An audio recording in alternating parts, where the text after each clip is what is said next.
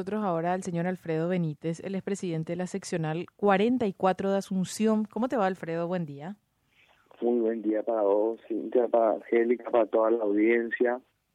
Gracias, Estamos Alfredo. súper bien. ¿Ustedes cómo están? ¿Cómo amanecieron? Vos sabés que bien también, bien también. Y estaba mirando... frío. ¿Cómo? Hace un poco frío. Sí, hace frío y da, y da re gusto. Que, que no nos cancelen luego el frío. Alfredo, contanos por favor, porque estuve viendo eh, que estuvieron desarrollando una actividad muy importante ayer en la seccional 44. Este es en eh, esta seccional queda en Santa Librada. Corregime por favor si, si, si soy imprecisa con, con el dato. Eh, En realidad en el en barrio Yucutú, ¿verdad? Ah, Pero Yucutú. conforma la seccional eh, barrio Santa Librada, barrio está enramada allá hacia el puerto, toda la parte del cerro, los moteles y Yucutú que es la parte de Catebra, ¿verdad? Eh, es impresionante esa zona, co- conozco particularmente porque me tocó trabajar mucho tiempo, pero eh, esto que hicieron en la seccional 44, habilitaron, eh, eh, corregime por favor y agregame todos los datos que nos faltan acá, eh, un comedor, eh, tengo entendido que van a poder eh, atender a unos 150 niños aproximadamente, probablemente sean más, Alfredo, considerando la enorme necesidad que hay en la zona, y entiendo también que la seccional forma parte de un plan de, por llamarlo así, reconversión de las seccionales coloradas en, en mini centros culturales, ¿no? Así, así mismo, ¿verdad? nosotros ayer inauguramos el comedor con la presencia del presidente Horacio Tate y el vicepresidente Pedro Aliana, ¿verdad? Donde haremos cuanto menos de comer a 150 niños de lunes a viernes. No va a ser solamente darle la comida y que se vayan a sus casas, ¿verdad? ¿Cuál es el se plan? Se- le hace un seguimiento académico, se le hace un seguimiento de vacunas, le queremos meter también en nuestra escuela de fútbol, porque nosotros tenemos una escuela de fútbol en la seccional que funciona los martes y jueves. También queremos un poco más adelante que puedan estudiar inglés, que esos 150 a 200 niños, pues estoy seguro que van a ser más, sean un grupo especial de gente, ¿verdad? porque hoy el problema principal que tiene el ciudadano a pie, el paraguayo a pie, ¿verdad? El hambre. A mí cuando se fue a inaugurar Educal, que abrimos salas de informática en nuestra seccional y salas de clases, el presidente Horacio me dice, presidente, hacemos un relevamiento de lo que necesita tu gente. Y yo le dije, presidente, yo no tengo nada que pensar. La gente del paraguayo de a pie tiene hambre. Así fue cuando como nació nuestro comedor. Es que es así, Alfredo. Lastimosamente es así. A veces, en muchos casos, muchas familias dependen del almuerzo escolar para que sus hijos coman eh, esa comida completa en el día, ¿verdad? Eh, eh, contame un poquito más sobre este proyecto dentro de la seccional 44. ¿Cuáles son los servicios, las, la, eh, esta infraestructura nueva? Porque entiendo también, Alfredo, que implicó toda, toda una infraestructura nueva y por sobre todo un concepto nuevo del papel social que puede desempeñar una, una seccional colorada en una comunidad, Alfredo. Sí, queremos que la seccional, nuestra seccional en particular, sea un punto de encuentro de vuelta, ¿verdad?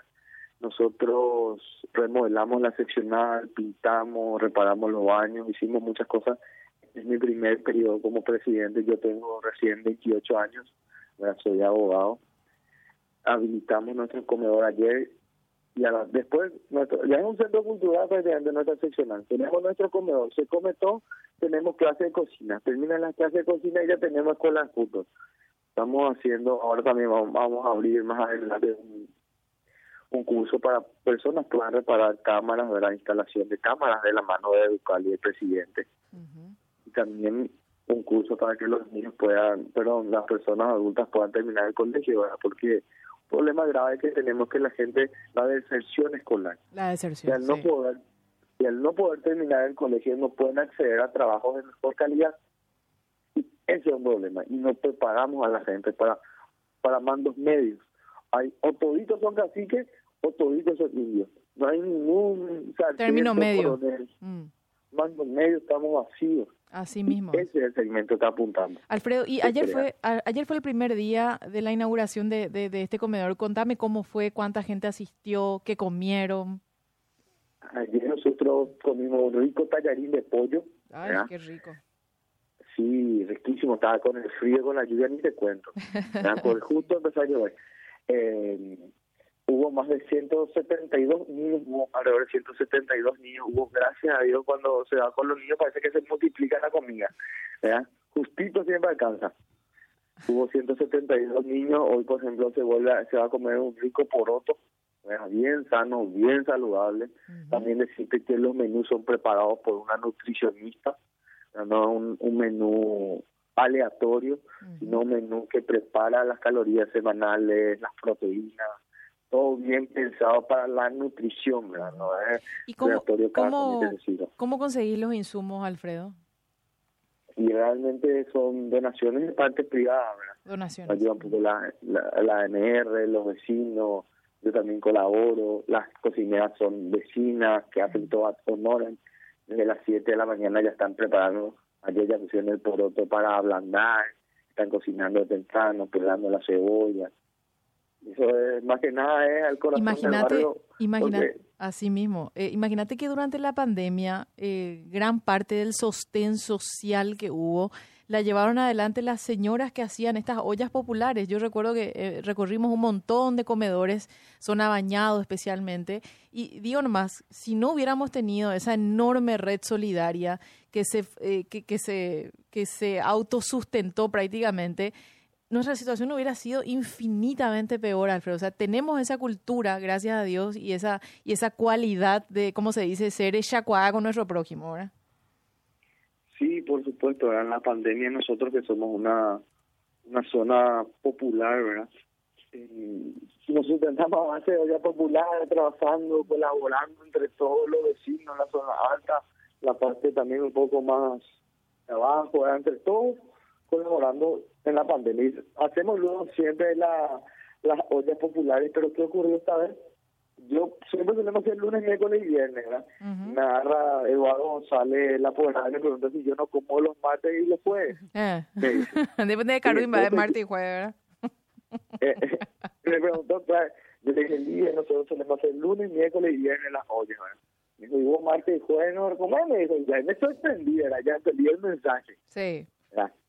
Se va a laburar y se va a laburar en serio por la gente. Claro. Porque no tenemos, como dijo el presidente, no tenemos ni un milímetro para equivocarnos poder, trabajando por la gente y no tenemos ni un segundo para cobrar venganza contra la gente que nos hizo mal anteriormente. Claro. Alfredo, esta, este comedor, para reiterar, está a disposición solamente de niños, también pueden ir adultos, las familias y la, a ver, la comida es, eh, bueno, en teoría debería ser todos los días, ¿verdad? Pero ustedes están sujetos a donaciones también. ¿Cuál sería la capacidad siempre de asistencia a quien vaya a buscar un plato de comida?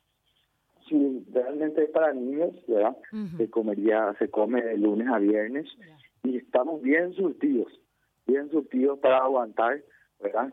Y por supuesto, en base a donaciones, cuanto más nos donen, nosotros más vamos a poder ayudar, ¿verdad? ¿Qué puede donar la gente? Eh, ¿dónde, tiene que acercarse para decirnos otra vez exactamente y qué puede donar? Puede contar conmigo a mi número de teléfono personal, no sé si puedo decir algo. Sí, adelante Alfredo, por favor.